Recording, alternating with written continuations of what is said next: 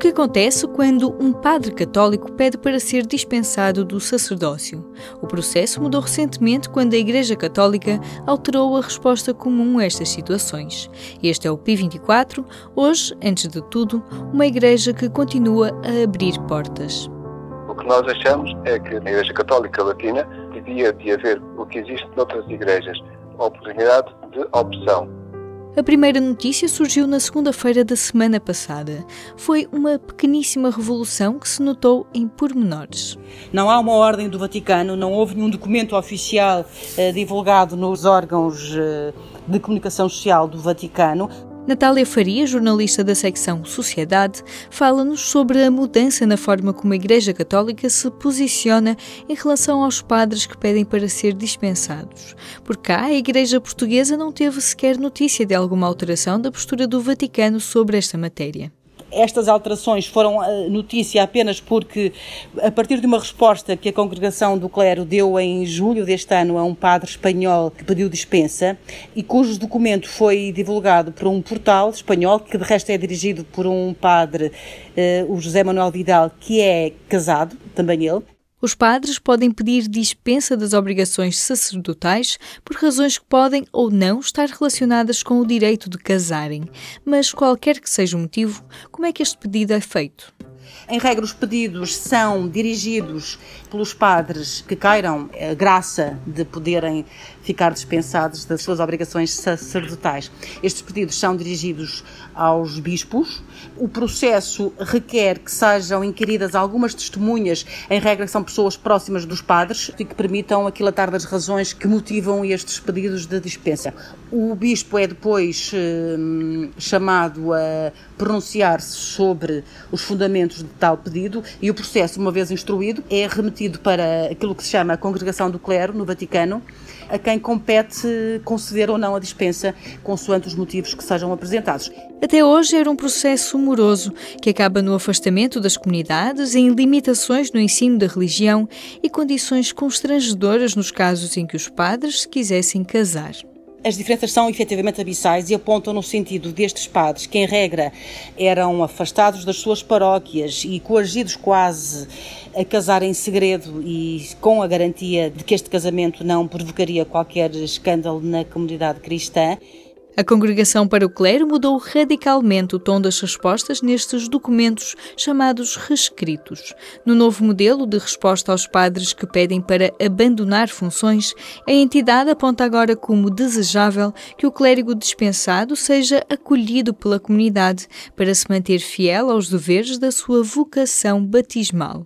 As novas orientações vêm no sentido de os próprios bispos, chamados a avaliar estes pedidos, terem o dever de diligenciar no sentido de que estes padres possam continuar a exercer aquilo que o Vaticano qualifica como serviços úteis nas paróquias em que estão inseridos e até mesmo a lecionar teologia, mesmo se em escolas que estejam sob a alçada da Igreja Católica.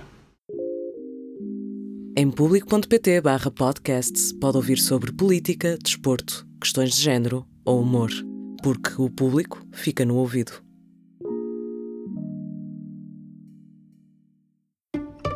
Quando os novos reescritos se tornaram conhecidos, Natália Faria foi ouvir padres que se tinham afastado do sacerdócio para saber como foi o processo. Um deles foi Fernando Félix, que pediu para ser dispensado das obrigações sacerdotais em 2001. A resposta chegou quase oito anos depois. Demorou por uma regra que existia no, desde o tempo, sobretudo do Papa João Paulo II, que era que não se concedia a dispensa até o requerente cumprir 40 eh, anos. Isso tinha uma motivação, digamos, pedagógica, porque podia acontecer alguns casos em que o padre podia para sair e depois arrependia-se, porque era uma motivação momentânea, era, e depois querendo voltar já não podia, né? Fernando Félix é atualmente jornalista no editorial Além Mar. Entretanto, casou-se e hoje ele e a mulher são um casal missionário. Abandonou o sacerdócio nos comunianos há mais de 10 anos, por sentir que poderia fazer o mesmo tipo de missão fora da comunidade religiosa. Poderia continuar a fazer o que eu fazia, mas talvez numa outra situação, que não como padre, não como religioso, como solteiro ou como casado Na altura não sei por motivos de, de casamento nem de envolvimento com mulher. Ainda assim, a resposta da Igreja foi dura. O documento do Vaticano, digamos, lido literalmente, é, são muitas proibições. Não poderia dar catequese, não poderia fazer comentários, tudo o que seja explicação da palavra de Deus ou um serviço na comunidade, portanto, não poderia fazer. Eu acho muito positiva a última frase do novo documento, que é, na situação atual, essas são as regras. Os documentos anteriores eram taxativos, é isso que se faz e acabou. Portanto, o Papa Francisco abre a possibilidade de haver novas mudanças no futuro. A Igreja Católica tem regras limitadoras sobre o celibato, mas a Associação Fraternitas, da qual Fernando Félix faz parte, considera que não tem que ser assim. O que nós achamos é que na Igreja Católica Latina devia de haver o que existe noutras igrejas, a oportunidade de opção. Os membros da Fraternitas são padres que abandonaram o ministério. Alguns são casados, outros não. Sublinham que não traíram o seu compromisso. O que nós achamos é que há uma lei na Igreja que é injusta e essa lei precisa ser mudada. E daí o apelo que o nosso movimento tem feito é pelo celibato opcional e que os padres que, entretanto, se desvincularam dos compromissos sacerdotais possam voltar a exercer havendo essa possibilidade. Fernando Félix nunca desistiu de pôr os seus dons ao serviço da Igreja. Eu nunca me deixei levar por essas proibições e apresentei-me, portanto, disponibilizei-me sempre qualquer paróquia onde fui. E tem sido bem recebido. Da parte das pessoas com quem trabalhava, padres na altura e atualmente nas paróquias, nunca me disseram tu não podes. Pelo contrário, aquilo que eu posso oferecer é muito valorizado e estou perfeitamente em paz e, e colaboro em público.pt barra podcasts pode ouvir sobre política, desporto, questões de género ou humor, porque o público fica no ouvido. A mudança parece inscrever-se numa postura de maior abertura da Igreja Católica, que tem sido marca do pontificado do Papa Francisco desde 2013. Não são mudanças da doutrina da Igreja, mas são tentativas bastante coerentes e bastante consistentes que este Papa vem fazendo no sentido de uma muito maior abertura e tolerância da Igreja perante a sociedade em que se faz e quer fazer presente. Há uma coerência notória nas mudanças que Francisco vem imprimindo nestas diversas frentes. E mais novidades podem estar a caminho. De 6 a 27 de outubro, bispos de vários países da região amazónica reúnem-se com o Papa Francisco em Roma a admissão da possibilidade de virem a ser ordenados como padres indígenas casados na região da Amazónia, que abrange nove países, como sabemos, inscreve-se nesta mesma lógica e é uma forma de garantir que a Igreja se faz presente em regiões onde hoje não consegue pura e simplesmente estar presente, nomeadamente e sobretudo por falta de padres que a representem. Esta possibilidade vem contida no documento preparatório deste sínodo, que arranca no dia 6, e será feita, eh, tal como se lê neste mesmo documento, em respeito pelas tradições que vêm norteando a, a existência dos cerca de, creio que, 3 milhões de indígenas que vivem na Amazónia. Isto é, garantindo que o reforço da presença da Igreja nestes locais não se faz em atropelo pelas suas convicções e modos de estar. Estas mudanças estão a ser pensadas tendo em conta o contexto dos países da região amazónica. Ainda é cedo para saber se e quando podem chegar a partes do mundo como a Europa, que também se debate com a falta de padres. Mas há mais pormenores a terem atenção.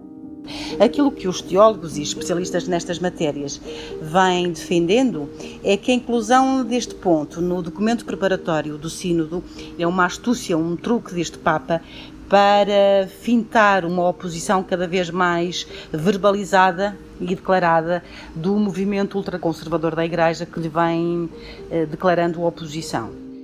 Isto não significa que depois do Sínodo, os homens casados que hoje servem como diáconos passem a poder ser ordenados padres. Seria, como disse há, dias um cardeal alemão, o Walter Kasper, cometer assim uma espécie de suicídio papal, não é? E Francisco tem-se mostrado suficientemente habilidoso e astuto para não fazer. Mas sim, este sínodo, ainda que não seja hum, seguido de decisões concretas, e eu não consigo avaliar se sim ou não, tem o grande mérito, como dizia há dias o Frei Bento Domingues, de descongelar este debate e acabar com uma espécie de tabu que se vinha vivendo desde há décadas ou, ou séculos na Igreja Católica. O acolhimento de católicos divorciados que voltam a casar-se, com direito à comunhão, é um dos tabus que tem vindo a cair. Outro debate que tem sido descongelado é o acesso das mulheres a posições de poder na Igreja Católica. Não é, creio, inocentemente que o Papa faz constar do tal documento preparatório do Sínodo, que agora vai arrancar, um ponto em que fala da necessidade de procurar novos ministérios para as mulheres. Eu creio que Francisco estará ciente de que a Igreja hum, Católica peca por ser das únicas instituições cujos cargos de topo estão vedados a mulheres e que lhes nega, aliás, o poder de decisão. Um caminho que pode levar algumas décadas, até porque neste momento o consenso não tem sido fácil até porque hum, paira aí no ar e nas análises que vêm sendo feitas nos órgãos de comunicação social da área o perigo de um novo cisma, né? de uma cisão no seio da Igreja e o próprio Papa, aliás, pronunciou-se a esse respeito recentemente, no início deste mês de setembro, ainda que para dizer apenas que não tem medo que tal aconteça, no fundo, procurando escapar a essa espécie de chantagem que pende sobre as suas costas no sentido de tolher qualquer tentativa de mudança dentro da Igreja Católica. Enquanto as grandes mudanças não chegam, pequenas revoluções, como o acolhimento de padres e pessoas divorciadas, vão reaproximando a instituição de todos os fiéis. Portanto, o grande mérito de Francisco tem sido de descongelar todos estes debates de temas que vinham sendo tabus, querendo, no fundo, que a decisão, quando for feita, emane das bases, ao invés de ser imposta por um qualquer decreto papal. Esta foi mais uma edição da manhã do P24. À tarde, acompanhe a série especial Legislativas 2019, produzida por Ruben Martins, onde pode ouvir a análise dos jornalistas do público, reportagens em direto da campanha e comentários da sociedade civil. Eu sou a Aline Flor. Até amanhã. O público fica no ouvido.